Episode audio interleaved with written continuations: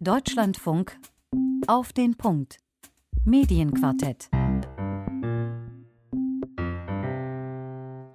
Es war einmal vor fast genau sieben Jahren. Da schrieb Bernd Ulrich, stellvertretender Chefredakteur der Wochenzeitung Die Zeit, angesichts von aufzunehmenden Flüchtlingen, Griechenland-Krise und vielen anderen gleichzeitigen krisenhaften Ereignissen damals gleichsam frei sinnierend, ich zitiere das mal, es könnte bald eine Krise geben, die noch größer ist als die mit Flüchtlingen. Beispielsweise, wenn Wladimir Putin sich entschließen sollte, den Krieg in der Ostukraine doch bis zur Krim zu tragen, um sein Neu-Russland zu bauen.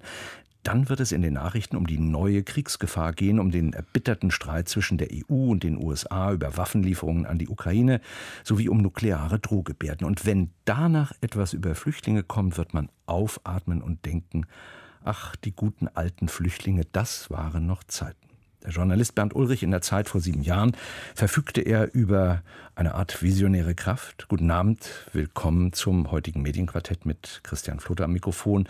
Das Quartett kümmert sich heute um Krisen und zwar die Gleichzeitigkeit der Krisen und fragt, wie können Medien den Zustand der Welt noch abbilden?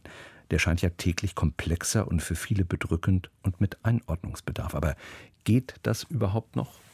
NATO-Generalsekretär Stoltenberg hat davor gewarnt, dass der Krieg in der Ukraine noch Jahre dauern könnte. Schon jetzt machen sich die Folgen des Krieges auch finanziell bemerkbar. Die Preise gingen gerade durch die Decke. Essen teurer, tanken teurer, heizen teurer. Die Inflation liegt in Deutschland aktuell bei 7,9 Prozent. Der Wind facht die Flammen immer wieder neu an. Der Brand bei Treuen Brietzen heute Abend außer Kontrolle. In Deutschland arbeiten gerade Millionen Menschen hart am Limit. Das ist in kaum einem Bereich so krass wie im Pflegebereich. Die Corona-Sommerwelle, sie ist jetzt da. Bilder der Zerstörung aus der Stadt Lysychansk im Nordosten der Ukraine. Die Flammen hatten sich zuvor auf einem Gebiet von etwa 200 Hektar ausgedehnt, vor allem durch starken Wind. So ist es heute zu hören. Damals vor sieben Jahren bemerkte der schon zitierte stellvertretende Chefredakteur der Wochenzeitung Die Zeit im selben Essay, die Krisen steigern sich offenbar und in Wirklichkeit lösen sie sich auch nicht ab. Die Gleichzeitigkeit und ihr notorisches Nichtverschwinden legen allerdings nahe, dass es sich gar nicht um Krisen handelt, sondern um eine neue Normalität. Ulrike Winkelmann ist beim heutigen Quartett dabei, uns live aus dem Berliner Funkhaus zugeschaltet, von Hause aus Politikwissenschaftlerin. Sie war auch zur Ausbildung bei der Taz, dann auch bei uns im Deutschlandfunk in der Abteilung Hintergrund, also politisch hintergründig als unsere Kollegin hier in Köln tätig. Und danach ging es zurück zur Taz als Chefredakteurin. Frau Winkelmann, ist es für Sie neue Normalität, die da zu vermitteln ist, Tag für Tag? Bernd Ulrich mag das damals tatsächlich in Teilen prophetisch vorhergesehen haben, aber es fühlt sich ehrlich gesagt aktuell für mich überhaupt noch nicht normal an.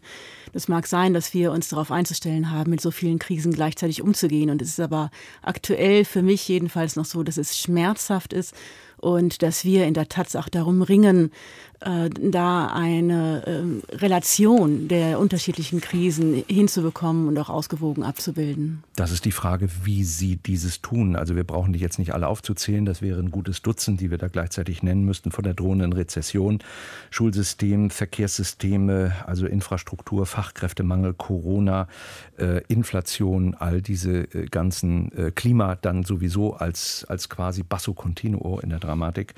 Ähm, wie lösen Sie dieses? Ähm, es geht ja um die Gleichzeitigkeit der Darstellung und Sie sind ein dann in der Wahrnehmung ja letztlich doch lineares Medium. Wie geht das? Ganz praktisch geht es bei uns morgens in der Redaktionskonferenz darum herauszufinden, was von den vielen tatsächlich drängenden Themen das ist, was wir am prominentesten abbilden. Und das ist natürlich jetzt vor allem seit Ende Februar der Krieg in der Ukraine.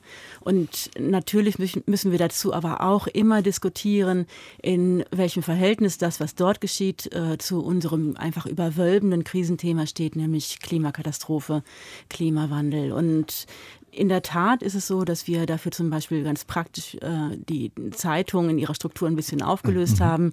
Wir bilden Schwerpunkte, wir versuchen Themen auch online zu bündeln und wir haben auch wirklich viele Kräfte mobilisiert, um äh, den, den Austausch mit russischsprachigen, ukrainischsprachigen Kolleginnen und Kollegen auch äh, zu intensivieren und von denen Texte zu besorgen. Das heißt, wir werfen da erstmal Mittel rein, das heißt, wir breiten, ähm, also wir weiten es an Angebot aus. Das heißt, wir suchen gleichzeitig auch, aber auch nach Themenabwechslung, speziell für die Seite 1 mhm.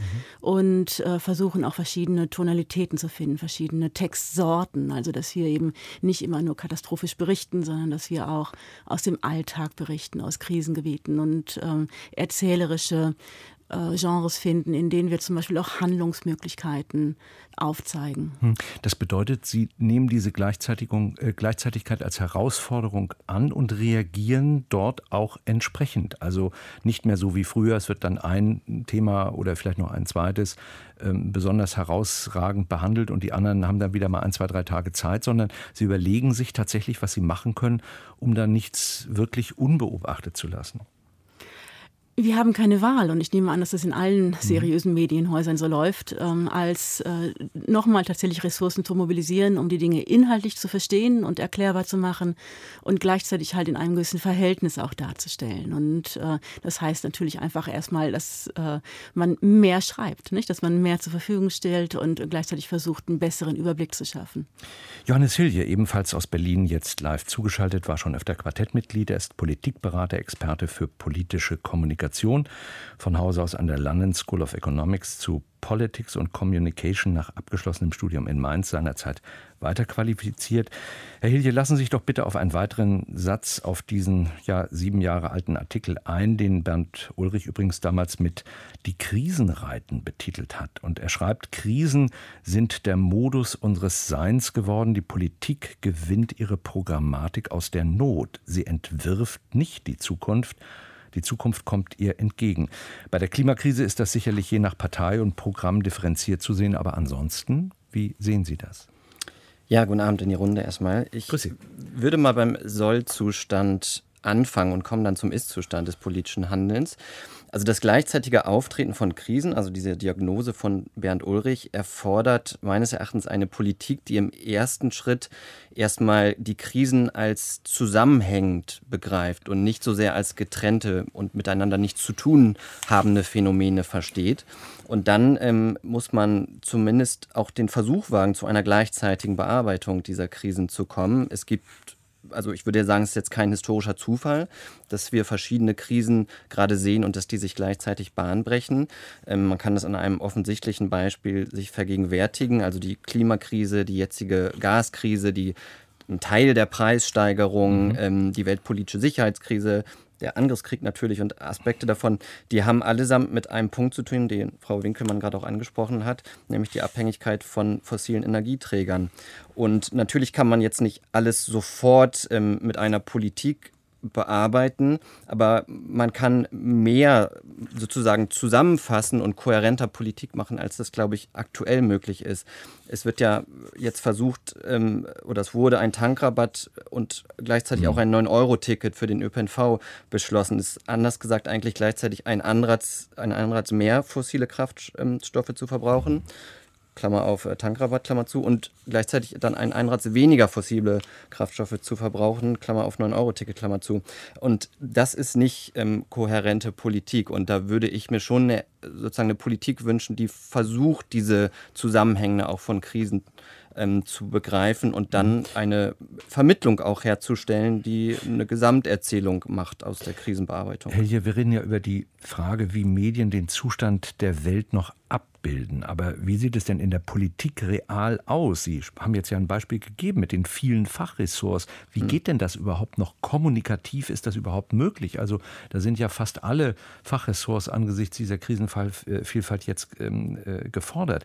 Geht das kommunikativ? Ist da eine differenzierte Strategiemöglichkeit am Kabinettstisch oder wo, also äh, interministeriell überhaupt möglich? Ist das realistisch? Naja, in der praktischen Politik ist es tatsächlich so, dass wenn man sich beispielsweise die Tagesordnung dann einer Kabinettssitzung anschaut, dass dann einfach bestimmte Themen momentan hinten runterfallen und dann eben nicht besprochen werden in einer Kabinettssitzung, weil andere Themen dringlicher sind. Das ist tatsächlich Realität, auch gerade in der äh, Regierungspolitik.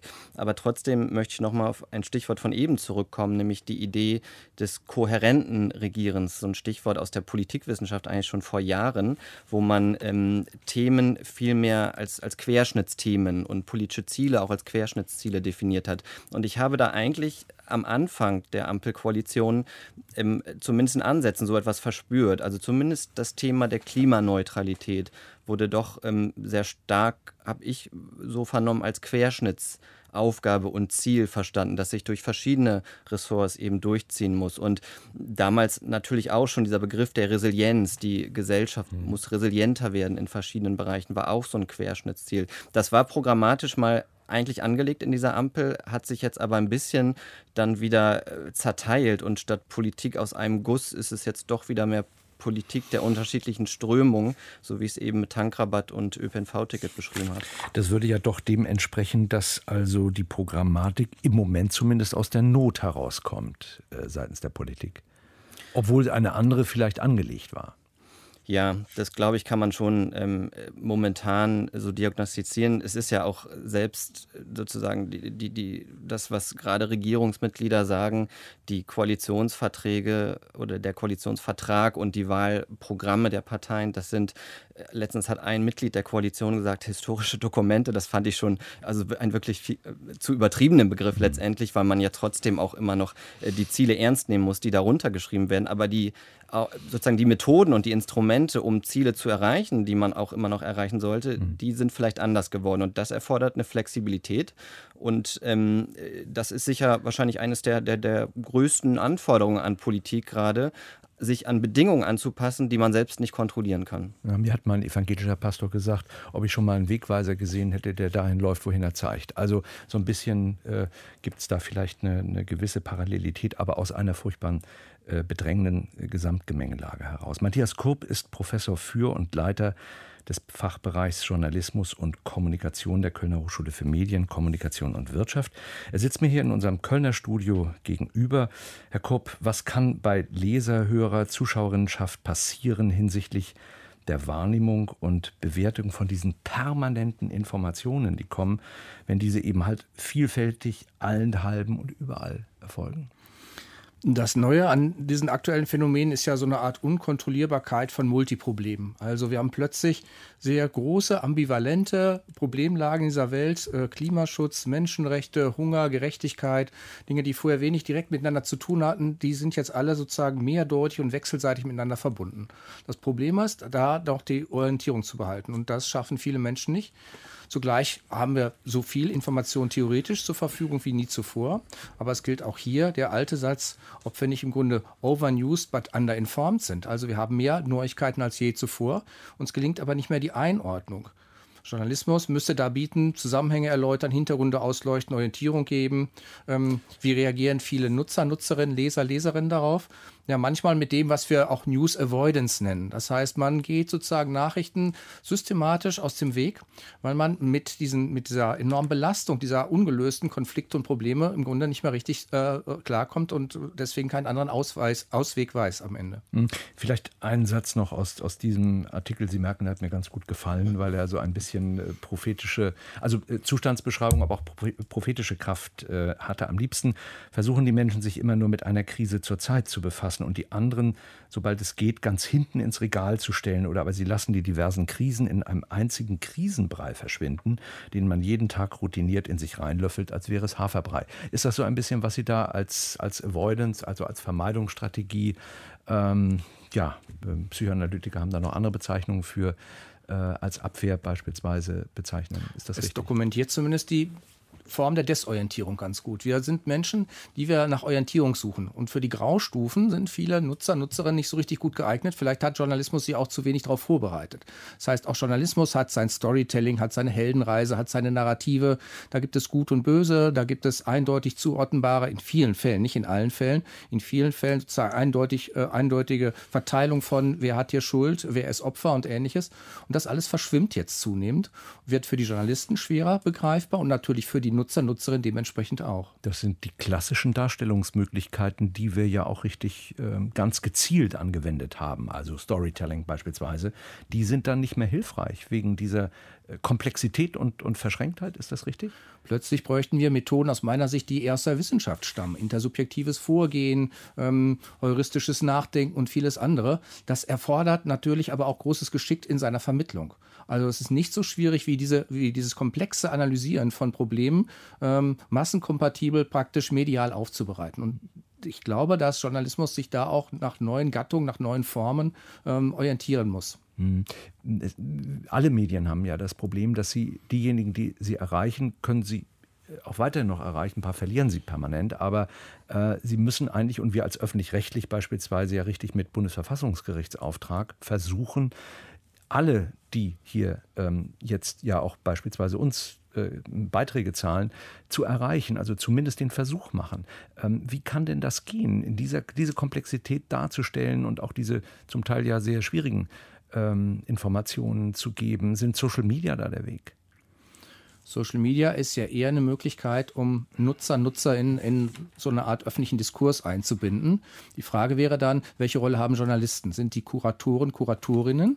Ähm, sind die Moderatoren? Ähm, wollen wir eher starke oder schwache Medien? Sollen die abbilden? Sollen die eigene politische Diskursprozesse sozusagen selber in Gang bringen? Sollen sie selber dazu Stellung beziehen? Viele fordern in letzter Zeit sogar, Medien sollten erziehen. Da halte ich wenig von, ähm, weil es dann am Ende ähm, Probleme gäbe sozusagen mit der Unabhängigkeit von Journalismus.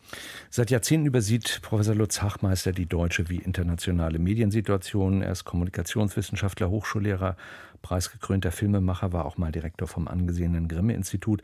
Herr Hachmeister, werden wir als Mediennutzer und Nutzerinnen und persönlich Betroffene ja auch von vielen Teilaspekten der Krise ähm, im Alltag ähm, werden wir das noch alles überblicken, verstehen, auseinanderhalten können. Also wenn Sie da mal auf die ganz große Perspektive gehen, wie soll das möglich sein? Ja, Sie haben interessanterweise gesagt, ob wir das noch auseinanderhalten können. Ich würde mal abkühlend dagegen halten, dass es nie anders war.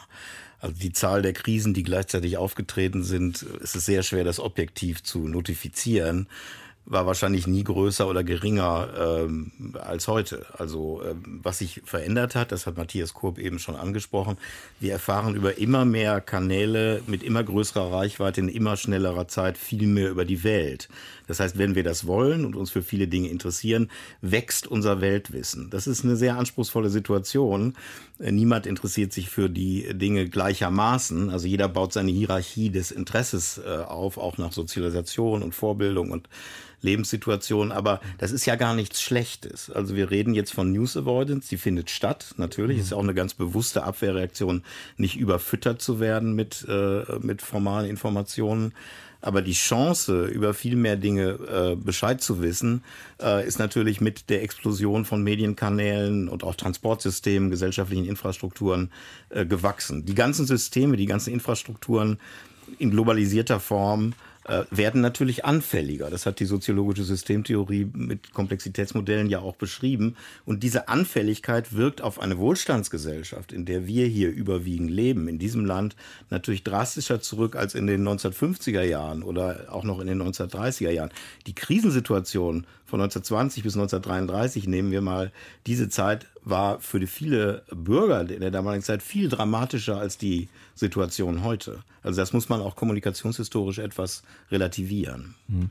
Frau Winkelmann, Herr Ilje, in unserem Berliner Funkhaus, ähm, was ist das Besondere, das eigene, das Unterschiedliche vielleicht in der jetzigen Krisengemengelage aus, aus Ihrer ja, Beratungs- und, und Macherin, ähm, also Medienmacherin-Perspektive? Ich würde Herrn Hachmeister ein klein wenig widersprechen. Natürlich, ich muss sagen, verglichen mit den Jahren, sagen wir mal 33 bis 45, mag sich das, was sich aktuell über unseren Köpfen zusammenbraut, noch ähm, niedlich ausnehmen. Aber äh, trotzdem ist es so, dass zum Beispiel in der Zeit, in der ich journalistisch tätig, tätig bin, und das sind jetzt auch schon wieder 25 Jahre, äh, dass sich dass sich ein, ein derartiges Ausmaß von Ballung an wirklich großen Problemen noch nicht erlebt habe.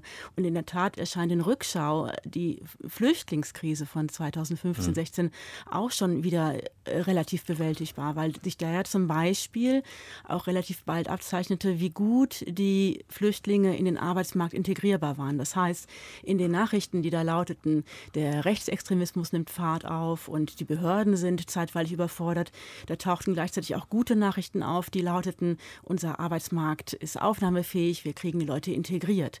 Und das vermisse ich in der aktuellen Lage, muss ich zugeben. Also ich vermisse die gute Nachricht darin, dass die Ukraine gerade überrannt wird und dass die NATO aufrüsten muss, um äh, zu gucken, ob sie mhm. Putin noch was entgegenzusetzen hat. Und ich vermisse die gute Nachricht darin, dass alle Klimamodelle, die zurzeit ja mehr oder weniger im Stundentakt rauskommen und sagen, es wird noch schneller, noch heißer, als wir uns in unseren übelsten Träumen das bisher ähm, äh, ja, haben, haben vorstellen können. Und äh, daher sehe ich auch, also nicht nur bei unseren Leserinnen und Lesern, sondern äh, zum Beispiel haben wir in der Tat auch viel mit jungen Leuten zu tun, die sich rings um, um unsere Klimaberichterstattung scharen, dass auch äh, jüngere Leute, 20, 24 Jahre alt, mit dem Begriff Zukunft inzwischen wirklich äh, vor allem Angst verbinden. Und, und das war ehrlich gesagt vor 20, 30 Jahren noch nicht in dem Maße der Fall. Hm. Darf ich da kurz direkt darauf antworten? Gerne, Hachmeister. Ich meine, ich bin Jahrgang 1959, das bekenne ich hier ganz freimütig, aber 1962 wären wir alle in die Luft geflogen, beinahe in der Kuba-Krise. Darüber gibt es ja auch schöne Spielfilme. Ich will das nicht relativieren und gegeneinander halten, nur Ulrike, vielleicht hat man damals einfach nicht die Sensibilität für diese Prozesse gehabt. Man hat den Kalten Krieg, der brandgefährlich war, mit der atomaren Ausrüstung einfach als solches hingenommen und hat vor sich hingelebt. Und vielleicht ist das, was du sagst, darauf zurückzuführen, dass auch bei jüngeren Leuten in jüngeren Generationen einfach die Sensibilität für multiple Krisen gewachsen ist. Hm. Herr Hilje, äh, gibt es da hm. vielleicht äh, nochmal aus Ihrer Sicht jetzt, Sie haben das ja beschrieben, also diese, diese zugrunde liegende und vielen Einzelausprägungen zugrunde liegende Gesamtproblematik, ähm, fossile Brennstoffe und dergleichen, alles, was sich daran knüpft, jetzt auch in der Verteilungssituation, dem, der Bedarfssituation. Aber ordnet sich die Welt neu und, und äh, künden die Medien davon richtig? Ja, ich weiß gar nicht unbedingt, ob sich die Welt neu ordnet oder ob sich eigentlich jetzt etwas Bahn bricht, was sich als Prozess schon über lange Zeit hinweg ähm, so sozusagen in diese Ordnung reinbewegt hat. Weil ich glaube, was wir vor allem gerade sind, sind ja auch Symptome von Prozessen, mhm. ähm, die schon sehr lange ähm, jetzt eigentlich unterwegs sind. Ich bin jetzt nicht geeignet, als Zeitzeuge mhm. über die Zeit, die Lutz Hachmeister gerade angesprochen hat, ähm, zu urteilen und würde nochmal den Fokus jetzt auf die heutige Zeit äh, zurückholen und ähm, wie dann eben Politik auch in der politischen Kommunikation mit dieser Komplexität und Gleichzeitigkeit von Krisen ähm, umgehen sollte. Ich glaube, die politische Kommunikation, die verlautbart, die ist eigentlich vorbei und muss vorbei sein. Und es geht vielmehr um politische Kommunikation, die vermittelt, die aber auch erstmal diese Komplexität annimmt. Und ich ähm, muss jetzt an unseren Kanzler denken, den ich ähm, seit seiner Kanzlerschaft sehr, sehr wenig beispielsweise über die Corona-Pandemie habe kommunizieren hören. Das ist tatsächlich, wir haben eben von Nachrichtenverweigerung gesprochen oder News Avoidance. Ich erlebe da so ein bisschen Kommunikationsvermeidung bei diesem Thema. Ähm, bei dem Bundeskanzler, aber auch bei anderen Themen. Und er scheint da bestimmte Krisen einfach von sich wegzuschieben, obwohl ja auch da ein hoher ähm, Vermittlungsbedarf ähm, da ist. Und dann mhm. kommt da noch ein zweiter Aspekt zu, dass er also Olaf Scholz jetzt in Person auch diesen alten Kommunikationsstil des Verlautbarens viel mehr pflegt als den des Vermittelns. Er hat ja jetzt gerade auch in Reaktion, glaube ich, auf die Kritik an seinem Kommunikationsstil ein neues Format ähm, mhm. erschaffen. Das heißt Hashtag Kanzlerkompakt und das läuft über Social Media. Und ich habe mir vor einer Woche die, die erste Folge angeschaut und da erklärt er in sage und schreibe 90 Sekunden ähm, seine Haltung ähm, zum Krieg in der Ukraine. Und ich glaube, da steckte jetzt nichts drin, was man nicht schon wusste. Und man fragt sich ja aber trotzdem immer oder stellt sich immer noch sehr viele Fragen zur Politik ähm, von Olaf Scholz. Und ich glaube, da ist eigentlich äh, was vielleicht ein Stück weit anachronistisches jetzt wieder notwendig. Also entgegen dieser ähm, Social-Media-Logik von Verkürzung der Kommunikation, sich Zeit zu nehmen und die Dinge auszuführen. Und ähm, auf sozusagen auf diese Zeitenwende in der politischen Kommunikation warte ich noch ein bisschen beim Kanzler. Mhm. Sie sehen also zwischen den äh, Absendern und den Empfängerinnen und Empfängern, die man da eigentlich mit ihrer Erwartungshaltung auch bedienen muss, sind Sie dazwischen und kritisieren, dass dazwischen etwas jetzt nicht funktioniert. Herr Kurb, ähm, Professor für Journalismus und Kommunikation, Kölner Hochschule für Medien, Kommunikation und Wirtschaft. Sie wollten Ja, ein, wir haben ja im Kabinett auch eine andere äh, Person, die eine andere Form Habeck. der Kommunikation pflegt. Genau, das ist Herr mhm. Habeck. Und der wird ja genau für diese Vermittlungsleistung, für das Nachdenkliche, für das Erklären, für das Abwägende gelobt. Ähm, darauf wollte ich hinweisen. Auf der anderen Seite, ähm, solange Ministerien eigene Newsrooms aufräumen, aufbauen in Berlin, da wird es natürlich äh, wenig um Vermittlung gehen in, im Sinne von Diskussion, sondern da geht es mehr darum, von, von, von oben nach unten durchkommunizieren. Solange Journalisten diese O-Töne nicht mehr kriegen, sondern äh, Mitarbeiter aus diesen Newsrooms äh, zum, zum Mikrofonhaltern werden von Ministern, Ministerinnen oder so, haben wir natürlich ein großes Problem. Ähm, würde mich mal interessieren, Frau Winkelmann, wie gehen Sie mit sowas um, um solche Routinen zu durchbrechen, ja, um, um praktisch äh, in diesen Diskurs eben mit der Politik dann auch einzusteigen? Wenn ich direkt antworten darf. Bitte. Ähm, dass die Politikerinnen und Politiker die äh, Möglichkeiten des Internets nutzen, selbst zu ihren Wählerinnen und Wählern zu sprechen. Das äh, ist jetzt ja schon ein bisschen länger der Fall und ich empfinde es journalistisch, wenn ich ehrlich bin, als Erleichterung. Und zwar deshalb, weil der Journalismus dann sich nicht mehr daran abarbeiten muss, diese Leute abzutelefonieren und ihre Statements zu irgendeinem Sachverhalt einzuholen, sondern weil wir das wahrnehmen, was die Leute halt in die Welt verkünden und daraus dann bessere, analytischere, besser orientierende Texte auch generieren können, indem wir das nebeneinander stellen und aber auch äh, noch zusätzliche Informationen heranholen können. Es erspart uns quasi Zeit. Es erspart uns Mühe und Zeit, wenn die Leute ähm, ihre eigenen Plattformen nutzen und wir, die dann ebenso wie halt die Wählerschaft äh, darauf zugreifen können, wenn wir uns dafür interessieren, was sie zu sagen haben. Und es hat unsere Arbeit tatsächlich unabhängiger gemacht. Lutz Hachmeister, Kommunikationswissenschaftler, Filmemacher. Ja, das finde ich ein bisschen zu sehr eine Innensicht der professionellen äh, Zeitungsfrau. Ich finde, was Politik und Journalismus ist schwierig, das zu generalisieren, aber gemeinsam machen, dass sie diesen Überbietungswettbewerb am Pseudonachrichten noch befeuern. Also der Journalismus hat sich ja auf Nolens Volens auf zahlreiche Plattformen ausweiten müssen. Er bombardiert einen mit, äh, mit morgendlichen, abendlichen Newslettern.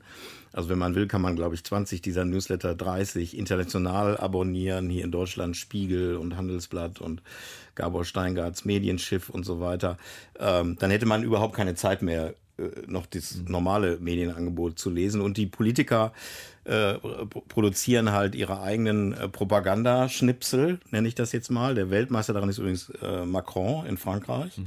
der das mit einer unglaublichen Ästhetik auf YouTube verbreitet, was er so macht und äh, sich eben als Jupiter und Sonnenkönig äh, äh, Nachfolger inszeniert. Er merkt jetzt im Augenblick gerade, dass das so nicht wirklich funktioniert. Also da prallt auch dann manchmal PR gegen die harte politische Realität. Und ich glaube, das ist keine gute Entwicklung. Also das mag den professionellen Journalisten helfen, dass sie nicht mehr so viel auf formelle Äußerungen von Politikern eingehen müssen. Aber das überspielt eigentlich das, was der Kollege Hilje eben auch gesagt hat, dieser unglaubliche Mangel an, früher hätte man gesagt, Futurologie, also an Zukunftsbezug dass man bestimmte Krisensituationen frühzeitiger erkennt. Die sind ja erkennbar. Diese Disziplin war populär in den 1950er und 60er mhm. Jahren mit guten Ergebnissen. Übrigens Robert Jung und solche Namen sind uns alle noch im Gedächtnis. Ähm, und anstatt sich darauf zu fokussieren, werden einfach formelle äh, Propagandakanäle aufgebaut und, und Podcasts und Vlogs und wie das alles heißt. Das ist keine gute Entwicklung. Das ist ja aber, wenn ich kurz da, hey. Herr Floto, mhm. ähm, weil Habeck gerade zu Recht für eine Sache gelobt wurde, nämlich seine Art der, ich würde sagen, ja, erklärenden Kommunikation. Und er nimmt sich dann übrigens auch die Zeit. Der ist nicht ähm, der 90 Sekunden hm. im Videoschnipselmann, sondern der redet da manchmal fünf, sechs Minuten. Und man hört ihm aber ja tatsächlich auch bis zum Ende zu, weil er einfach gut reden kann. Und er erzählt Politik ja auch. Er referiert Politik nicht, sondern er erzählt Politik. Und er baut eine Beziehung zum ähm, Publikum auf. Ich habe mal irgendwo den Satz gelesen, Habeck spricht nicht zu den Menschen, Habeck spricht mit den Menschen. Aber ich glaube, der stand im Spiegel den Satz, aber den würde ich auch dann schon wieder ein Stück weit kritisieren und auch an das ansetzen wollen, was gerade zu Habeck gesagt wurde.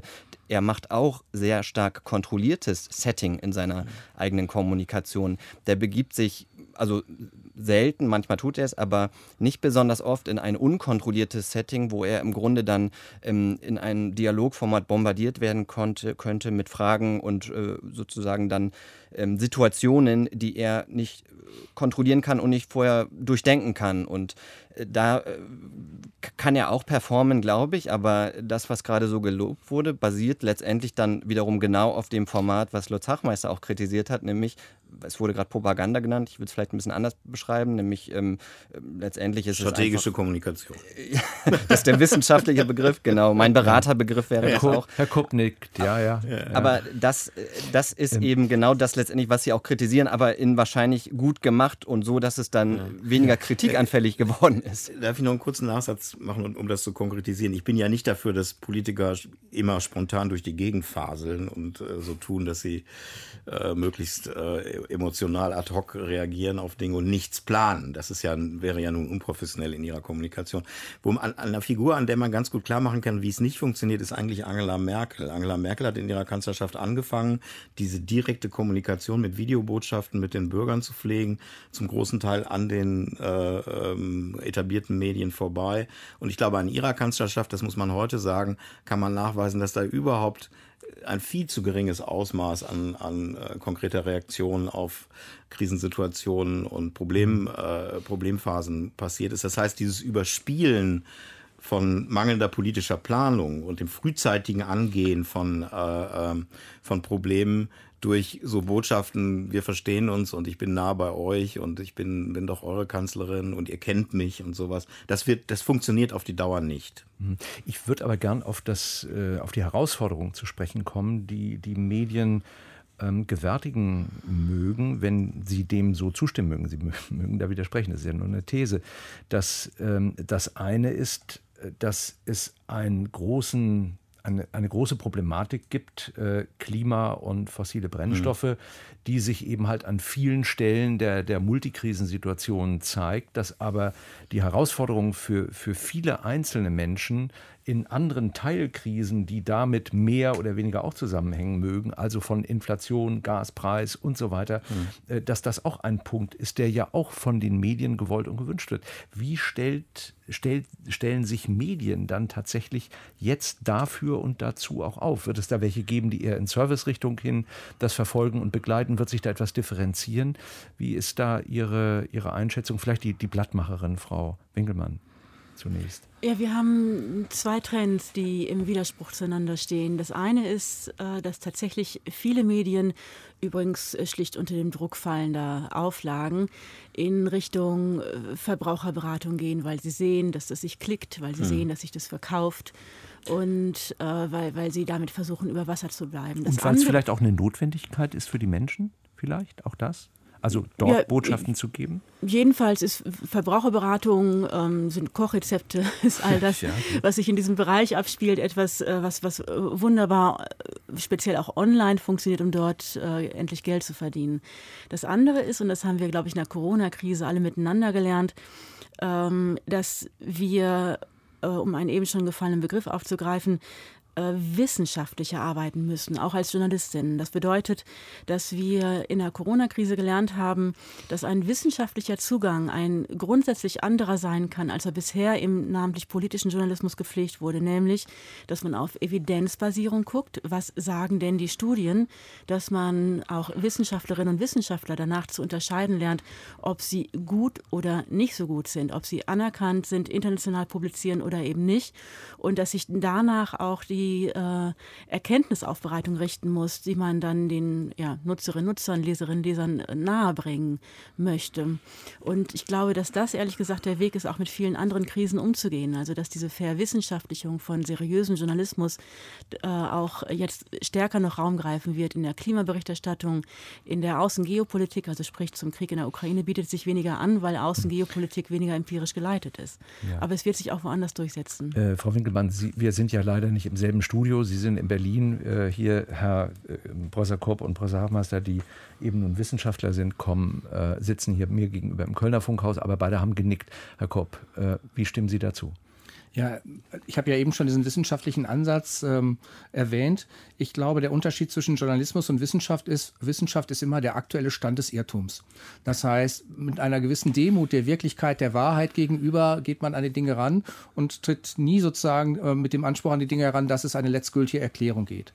Gibt. Journalismus hingegen häufig aus medienökonomischen Zwängen getrieben, versucht den Menschen die Welt zu erklären und braucht sozusagen den eindeutigen Ausgang einer Geschichte. Ich habe ja eben schon mal dieses Storytelling ein bisschen kritisiert. Und das ist natürlich eine andere Haltung. Vielleicht müsste Journalismus auch mit dieser Haltung daran gehen. Wir wissen nicht alles. Das ist auch nicht unser Anspruch. Wir können auch nicht Welt komplett erklären, aber wir können Fakten, Puzzlestückchen sozusagen recherchieren, die darbieten und in der Gesellschaft zur Diskussion stellen. Mm, das setzt aber nicht nur ein Umdenken in den Redaktionen voraus, auch ein Umdenken bei den Lesern, Leserinnen, Hörer, Hörerinnen, Zuschauern, Zuschauerinnen. Und da müsste man diskutieren, kann der Journalismus das alleine bewirken? Brauchen wir eine neue Bildungspolitik? Äh, ich habe eben schon gesagt, ich halte wenig davon, wenn Journalisten, Journalistinnen äh, ihre Rezipienten, Rezipientin erziehen. Aber mhm. das scheint im Moment natürlich ein Dilemma zu sein. Was ist denn, wenn Journalisten mit dem von mir skizzierten Ansatz daran gehen und es am Ende dann nicht klickbar ist? Also, denn im Internet gilt mehr die Aufmerksamkeit vor allen Dingen, gilt im Zweifel die Formel, die Reichweite ist wichtiger als die Wahrheit. Und eigentlich war das Modell ursprünglich beim Journalismus mal genau umgekehrt. Die Menschen haben dafür gezahlt, dass sie eine Zeitung abonniert haben, äh, von der sie nicht wussten, welche Qualität in den nächsten vier Wochen äh, sie da ins Haus bekommen und haben aber sind davon ausgegangen, dass das etwas mit ihrem Leben, mit Wirklichkeit, mit Wahrhaftigkeit im weitesten Sinne zu tun hat. Und jetzt scheinen sich da die Verhältnisse ziemlich umzukehren. Und das, glaube ich, müssen wir als Gesellschaft, das muss Journalismus, das muss Politik gemeinsam diskutieren. Und wir müssen wahrscheinlich auch die Art, wie wir relevante Informationen als Journalisten der Gesellschaft zur Verfügung stellen, deswegen neu diskutieren. Lutz Hachmeister, wäre das mal jetzt wieder das Stichwort, was lange bemüht worden ist und jetzt uns möglicherweise mhm. auf die Füße fällt, nämlich Medienbildung, auch tatsächlich mhm. in, der, in der Schulbildung auch zu ja. verankern. Ja, Media Literacy. Das wird ja seit 40 Jahren, glaube ich, mindestens gefordert, ja, ja. dass man da eine Regelung So lange plant man auch Autobahnen hier. Ja, ja genau. genau. Und insofern, es passiert natürlich nichts, weil es an so einer Bund-Länder-Kompetenz zerschellt ist bislang, genau. Äh, das kann man immer nur wieder einfordern. Ich sehe im Moment in der Politik keine Figur. Äh, mir fällt gar nicht mal der Name der, der derzeitigen Bildungsministerin ein. Das ist mein Problem zugegeben, äh, die dafür verantwortlich wäre und die das in die Hand nehme. So eines der kleinen Felder, wo wir wieder bei dem Punkt sind, Zukunftsplanung. Wie erkennen wir Probleme rechtzeitig, gesellschaftliche Probleme und wie wie reagieren wir darauf? Ich glaube, noch, noch eine kleine äh, Replik auf den Kollegen Kurb. Ähm, ich glaube, das sehe das ein bisschen positiver. Also diese knalligen Medien der früheren Zeiten verlieren ja an Auflage und Reichweite. Nehmen wir die Bildzeitung. Das ist nicht mehr die Bildzeitung der 1960er, 1970er Jahre. Während Medien, die tatsächlich auf eine etwas hintergründigere Berichterstattung setzen, skurrilerweise wie die Zeit, darüber kann man lange streiten, aber die gewinnen an Auflage. Und das würde ja im Prinzip ein bisschen ihrer These widersprechen, äh, dass das Publikum mehr lernen muss. Das ist immer gut, wenn wir alle mehr lernen und das Publikum mehr lernt. Vielleicht ist das Publikum da äh, zumindest in gewissen Teilen auf der richtigen Spur. Also, dass man, dass das Publikum vielleicht mhm. schlauer ist, als die Medienmacher glauben. Ist ja beim öffentlich-rechtlichen Rundfunk durchgehend so. Außer hier beim Deutschlandfunk. Herr hier vielleicht noch mal eine etwas theoretische Frage. Medienagenda, Politikagenda hängen zusammen. Das ist schön eingespielt und bei vielen Themen ähm, haben wir jetzt Mechanismen auch gesehen, wie das eigentlich von Seiten der Politik aus betrieben werden soll, wie andere es jetzt heute anders betreiben. Aber äh, ist das nicht ein ganz wichtiges Feld eigentlich ähm, auf der einen Seite die, die Basierung von Medieninformationen, zum Beispiel nach Evidenzgesichtspunkten, nach, nach Prinzipien von, von Nachvollziehbarkeit, Transparenz, äh, ja auch Wissenschaftlichkeit äh, zu haben und auf der anderen Seite aber Userinnen und User breiter dafür zu kapazitieren und zwar von anderer Stelle aus, sodass da die Medien nicht selbst ihre Leute erziehen müssen, die sie äh, da lesen und, und hören und sehen. Ja, dem würde ich erstmal theoretisch, wie Sie es anmoderiert haben, zustimmen. Ähm, ich glaube nur, dass wir eigentlich in einer Medienrealität leben momentan, die das gar nicht zulässt. Also wir müssen uns ja nochmal vergegenwärtigen, wie gerade überhaupt Relevanz umdefiniert wird ähm, von sozialen Medienplattformen. Also mhm. ähm, da geht es ja nicht mehr um die klassische journalistische Relevanz, also wenn man das so an Nachrichtenfaktoren ähm, wie der Tragweite eines Ereignisses und so weiter ähm, festmacht. Eigentlich ist auf Social Media eine ganz andere Form von Relevanz, ähm, hat da durchgegriffen. Da geht es natürlich vor allem um die Emotionalisierung, nämlich äh, so gemessen, wie die Leute dann darauf reagieren. Also nur wenn Leute reagieren, bekommt etwas Relevanz ähm, zu, gewissen, äh, zugewiesen. Und das Problem, was ich tatsächlich nicht nur im Journalismus, sondern auch in der politischen Kommunikation und der Öffentlichkeit insgesamt sehe, dass wir doch eine sehr starke mittlerweile Unterwerfung unter diese Relevanzkriterien von Social-Media-Plattformen sehen. Weil auch wenn politische Kommunikationsformate ähm, konzipiert werden, dann wird sehr schnell in den, ich sage es jetzt mal so, Metriken dieser Plattform gedacht. Also was erzeugt eine Reaktion, damit wir dadurch Reichweite erzeugen. Und das ist ja ähnlich auch im Journalismus. Es gab vor kurzem diese Otto Brenner Stiftungsstudie, ähm, die in mhm. den öffentlich-rechtlichen ähm, nachgefragt hat,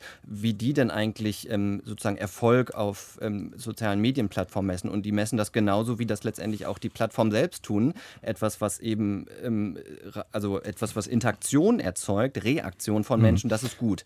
Und diese sozusagen Logik haben Politik, politische Kommunikation und Medien meines Erachtens viel zu sehr verinnerlicht und damit den eigenen Relevanzbegriff sowohl in der Politik als auch in den Medien sich haben aufdrücken lassen. Sie hören den Deutschlandfunk auf den Punkt mit Christian Flotter am Mikrofon heute mit dem Medienquartett, das über die Gleichzeitigkeit der Krisen diskutiert und fragt, wie können Medien den Zustand der Welt noch abbilden. Lassen Sie uns eine Schlussrunde machen zu äh, einem allgemeinen Aspekt, nachdem wir schon diese Differenzierungsmöglichkeit, vielleicht auch Notwendigkeit der Medien äh, angesprochen haben. Aus der Bundespolitik von Regierungsseite ist zu hören, wirtschaftliche Schwierigkeiten, auch äh, möglicherweise ähm, dieser schlimme Ukraine-Krieg können sich noch lange hinziehen. Unsere hausgemachten Infrastrukturprobleme, die sind auch nicht morgen abzuhaken. Es gibt also wohl längere oder sogar auch lange Zeit viele Probleme, die potenziell ja auch jeden Einzelnen von uns betreffen können. Ähm, und zwar äh, gleichzeitig. Wie werden welche Medien sich darauf einstellen und, was ich ja eben in dem Gespräch schon äh, andeutete,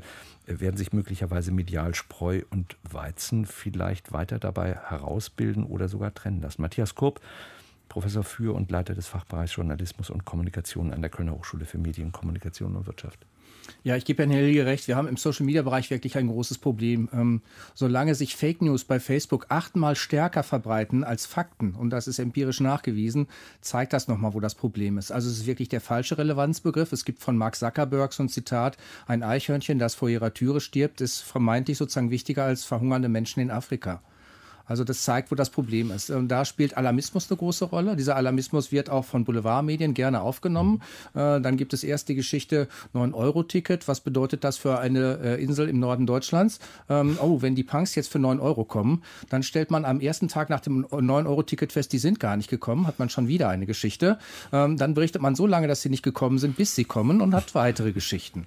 Also, das ist Wagner-Oper, ne? Ja. Genau, aber das ist ein Problem. Ich wollte nur mal sagen, es gibt natürlich aber jenseits dieser Krisen auch positive Dinge. Ist uns eigentlich klar, dass im Moment die mhm. Lebenserwartung Neugeborener doppelt so hoch ist wie vor 120 Jahren? Also wir müssen auch ein bisschen aufpassen, dass wir uns von diesem Alarmismus, diesen Krisen nicht sozusagen in die Enge treiben. Das habe ich ja versucht zu sagen. Johannes Hilje, äh, nach Berlin jetzt gefragt, Politikberater, Experte für politische ja. Kommunikation. Also ich glaube, jetzt nochmal ganz allgemein gesprochen, gefordert ist eigentlich eine mediale, aber eben auch politische Kommunikation, in der langfristiges und aber auch vernetztes Denken belohnt wird. Und ich beziehe das jetzt nochmal auf die Politik. Also Politiker sollten meines Erachtens eigentlich nicht nur einen Vierjahresplan vorlegen für die nächste Legislatur, sondern mindestens einen Vier-Zehn-Jahresplan, wenn nicht sogar 40 Jahre. Das ist natürlich sozusagen mhm. beschränkt möglich. Aber das erfordert nicht nur ein neues politisches Angebot, sondern auch eine neue politische Nachfrage. Also auch die Wählerschaft müsste eigentlich langfristige Ansätze ähm, honorieren, ähm, die vielleicht sogar über die eigene Lebenserwartung hinausgehen und das auch zum Maßstab der Wahlentscheidung machen. Also ich finde, wir müssen mhm. da sozusagen äh, Gesellschaft auch an mehreren Stellen im Grunde motivieren und Anreize für langfristigeres Denken schaffen bei Medienpolitik und ähm, jedem Einzelnen. Ulrike Winkelmann, Chefredakteurin der Taz. Äh, die Kollegin wird verstehen, wenn ich drum bitte etwas kurze Antwort. Wir brauchen kluge, seriöse Medien. Das heißt, die, die wir haben, müssen auch bleiben, die auf ihre Fachredakteurinnen und Redakteure vertrauen, dass sie die Welt weiter sortieren und erklären helfen. Und dann werden sie sich auch gegen den Lärm in den sozialen Medien durchsetzen. Lutz Hachmeister, Medien- und Kommunikationswissenschaftler und Filmemacher wenn ich den Kollegen Hill hier weiterspinnen kann, warum versuchen Medienunternehmen und Politik nicht mal gemeinsam konkrete Zukunftslabore aufzusetzen in dieser mittelfristigen Orientierung, ein neues Format zu erschaffen, sozusagen in konstruktiver äh, Hinsicht, ähm, anstatt sozusagen sich immer in eine unbedingte äh, Beschleunigungskonkurrenz zu begeben? Michael Marie-Jung ist Hochschullehrer, Führungskräftecoach und soll mal gesagt haben, auf den Böden der Krisen wachsen oft regelrechte Riesen. Schauen wir sie uns dann mal an, diese Riesen, ob sie wieder nach den üblichen Verteilungs- und Wachstumsmodellen so groß wurden. Einen schönen Abend.